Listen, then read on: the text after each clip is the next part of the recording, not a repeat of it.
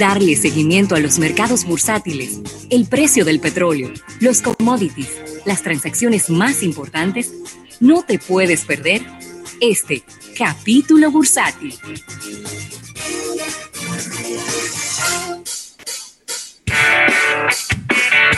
Bueno, y aquí estamos de regreso en este almuerzo de negocios y agradeciendo al Banco Popular, Banco Popular a tu lado siempre por este capítulo bursátil. Enviarle un saludo muy afectuoso, Rafael, a nuestro gran amigo José Sierra, quien está en sintonía desde Panamá, escuchando ah. este programa a través de nuestro live en YouTube. Un abrazo para él. Sí, sí, sí, sí. Un abrazo, un abrazo para él. Ahorita te respondo, eh, Uncle Joe. Eh, de la pregunta que me hiciste, tú sabes que tengo aquí, estoy como los pulpos, que tengo nada más dos manos y tengo como siete dispositivos encima de la mesa.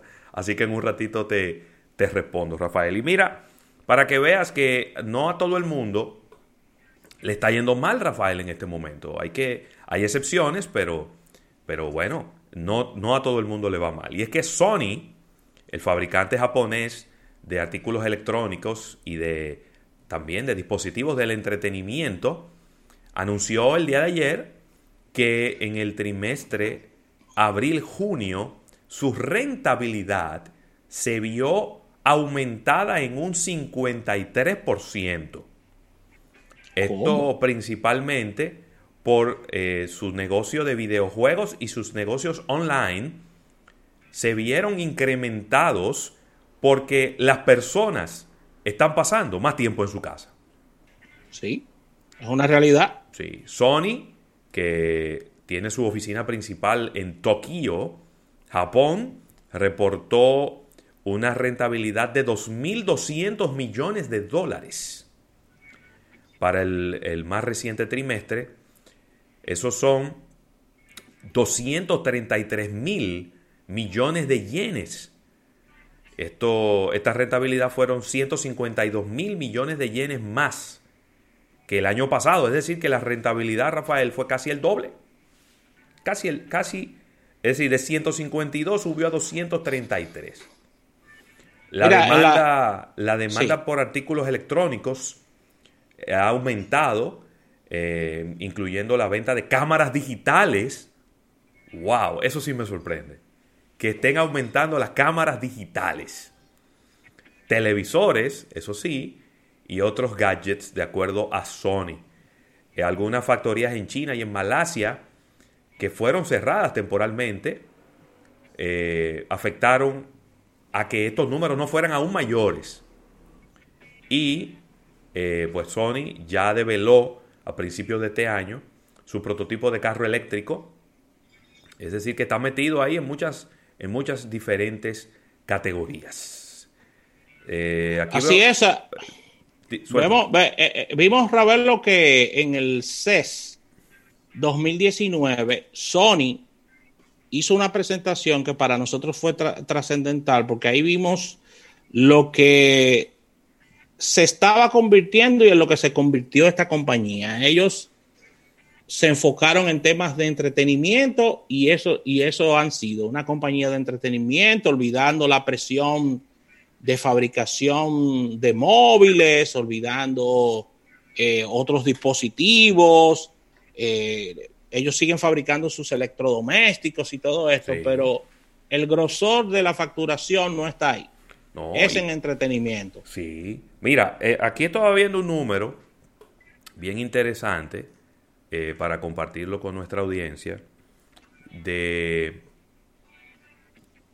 Hay ahora mismo 45 millones de suscriptores de la plataforma PlayStation Plus. Esta es la plataforma a través de la cual usted paga por juegos y eh, Sony está planeando un upgrade, ¿verdad? Con que esto va a aumentar aún más con la PlayStation 5 que va a salir más adelante en este año. Es decir, que ahí está Rafael, les está yendo muy bien. Eh, y tiene que ponerse las pilas porque ya vimos cómo en Microsoft, en alianza con, con Samsung, en el día de hoy anunciaron pues que van a tener disponible su plataforma, el Game Pass, que es la plataforma de juegos en la nube de ellos, la van a poner disponible para que tú la puedas, eh, puedas jugar desde cualquier dispositivo, desde un celular. Es decir, que ellos están... Xbox no está apostando por las consolas. Xbox está apostando por los juegos en los móviles. Pero es como un híbrido, porque son los juegos que usted juega en la consola, ellos lo, están, lo van a colocar en los móviles para que usted lo juegue desde la nube. Entonces, va, a estar interesante ahí el, mercado de los, de los dispositivos de, de, las consolas de videojuegos y de los juegos móviles y todo esto, porque ya no se ve como dos mercados diferentes, ya se ve como algo que está cada vez más junto y que se está entrelazando, Rafael. Asimismo, y, y malas noticias, ya que eh, Booking.com estará reduciendo su plantilla laboral hasta, hasta un 25% por este tema de la pandemia. Aunque todavía están en conversaciones con los representantes de los trabajadores, la empresa está anunciando que los planes serán anunciados eh, a principios de septiembre y el portal de hoteles Booking está planeando eh, la reducción del 25% debido a la caída de la industria turística, está anunciando este día a su empresa matriz. Así que en una comunicación al regulador bursátil, eh, Booking Holding eh, explicó que este proceso ha sido bien consensuado y, y bien avanzadas las conversaciones con los trabajadores de, este gran portal. Y la verdad es que sigue Ravelo perdiendo bastante el sector turístico con relación a, a todo este tema de pérdidas de empleo. Coño, qué fuerte está eso. La verdad que está, está, muy complicado el escenario, ¿no? En este momento. Y, y lo peor es que no se vislumbra una mejora sustancial porque no termina de arrancar la economía en ninguno de estos grandes países. No. Eh, y, no parece que va a arrancar en el, en el futuro inmediato, porque, eh, por ejemplo, Estados Unidos en este momento está presentando una de las tasas de contagio más grandes que haya vivido durante toda la pandemia. España está dando hacia atrás y Francia dando hacia atrás algunos pasos de apertura que había dado por el aumento que ha tenido también en los casos.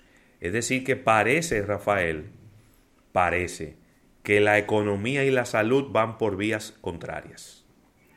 Que vamos a tener que elegir entre una o la otra, que no podemos tenerla las dos al mismo tiempo. Sí, pero independientemente de eso, los pronósticos los pronósticos no son nada halagüeños para el sector turismo, porque es que se está hablando de una recuperación. No, pero imagínate tú. A más de dos años. Sí, pero en el mejor de los casos. Pero que independientemente de, que lo que se está hablando es una recuperación de como los niveles como estábamos, ¿verdad? Porque de eso es que se está hablando. Yo no me estoy yendo ni siquiera para allá. Yo lo que estoy es viendo una recuperación al 40, al 50% de lo que teníamos. Pero en este momento lo que tenemos es un 20, un 15% de ocupación hotelera en la República Dominicana. Y no parecería, no parecería que en el transcurso del año eso vaya a mejorar.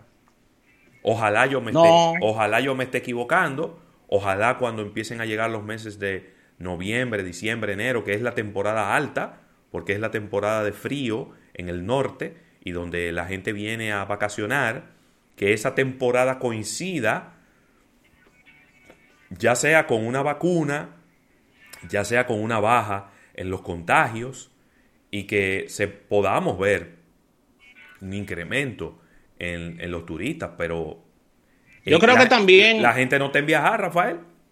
Sí, la gente no está en viajar.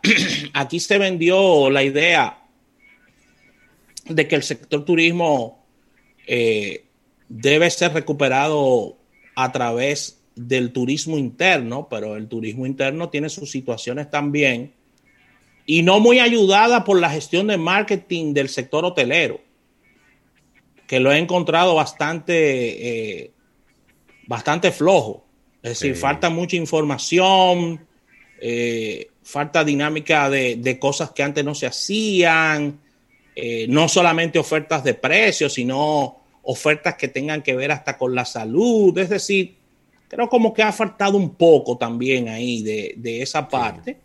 Y sumado a todo eso, de este temor psicológico que hay por el tema de, la, de las cuarentenas y de salir y de todo esto que la gente... Es que yo estoy completamente de acuerdo contigo, el turismo interno tiene muchos retos. Primer reto es, eh, tenemos una baja en, en la cantidad de dinero que la gente tiene en este momento. Sí es. La gente está cuidando cada centavo porque lo que se ve es un poco de incertidumbre hacia adelante. No se ve, no se ve certeza, lo que se ve es incertidumbre. Entonces, si usted el, poco dinero que tiene en este momento lo va a invertir en vacacionar, eh, bueno, de repente habrá un porcentaje de la población, no sé cuál es, si es un, si es un 5, si es un 7% de la población, un 10% de la población que a lo mejor tiene ahorros que tiene su trabajo asegurado y que puede ir de vacaciones, pero con un 10% de, de una economía no se levanta un sector turístico. Y por otro lado, yo creo que también hay mucha incertidumbre, porque yo lo que estoy es viendo, y, y, un poco, yo no voy a refrasearlo, hay mucha falta de foco, porque yo estoy viendo inclusive profesionales de la salud, hoteles, restaurantes, que en vez de poner los artículos más asequibles a los consumidores, lo están aumentando de precio. ¿Cómo? Hay médicos que están aumentando la tarifa de su consulta porque pueden atender menos pacientes. Y ellos en su mente, oye qué interesante esto, en su mente ellos dicen, yo tengo que ganarme 50 mil pesos todos los días o con 10 pacientes o con 5 pacientes. Pues tengo que ganarme 50 mil pesos todos los días. Entonces, si tengo que cobrarle 10 mil pesos a cada paciente, no hay problema, vamos arriba. Y eso es en contra de cualquier regla elemental de marketing o de economía. Si usted aumenta el precio, usted le va a bajar la demanda. O se le va a desaparecer la demanda. Y yo creo que también ahí los hoteles están tienen esa incertidumbre en su cabeza de qué tengo que hacer en este momento. Porque si bajo los precios, ¿cómo lo voy a subir de nuevo en el futuro? ¿Me entiendes? Es decir, una habitación en el Hotel X, en Punta Cana, vamos a ponerle un, un lugar, costaba 5 mil pesos la noche, 6 mil pesos la noche, 100 dólares. ¿Cómo yo puedo ahora decirle al consumidor, no, no cuesta 100 dólares, cuesta 50? ¿Cómo yo voy a tener cara para volver a cobrarle 100 después? Pero eh, yo creo que ese es un problema con el que van a tener que vivir todos estos establecimientos porque al final ellos lo que tienen que hacer es llevar gente a, su, a tienda y empezar a, por lo menos a cubrir los costos, ¿eh? Por lo menos a cubrir los costos de operación. Porque de lo contrario, eh, no se sabe a dónde podremos llegar en algunos casos en específico. Así es, una situación bastante, bastante compleja. Déjame ver cómo están los, índices bursátiles, Rafael. Que ayer, de hecho, no, no los mencionábamos. Eh, déjame ver. Tengo por aquí. Wow, ¿qué es lo que pasa aquí? Estaban positivos esta mañana. Sí. Cuando revisé. Vamos a ver porque no tengo... Ahora sí. Sí, el Dow Jones está aumentando en un 1.11%, 27.126, casi 300 puntos hacia arriba. El Nasdaq aumentando un 0.40%, 10.984. Y el Standard Poor's 500 un 0.56%, aumentando hasta 3.325.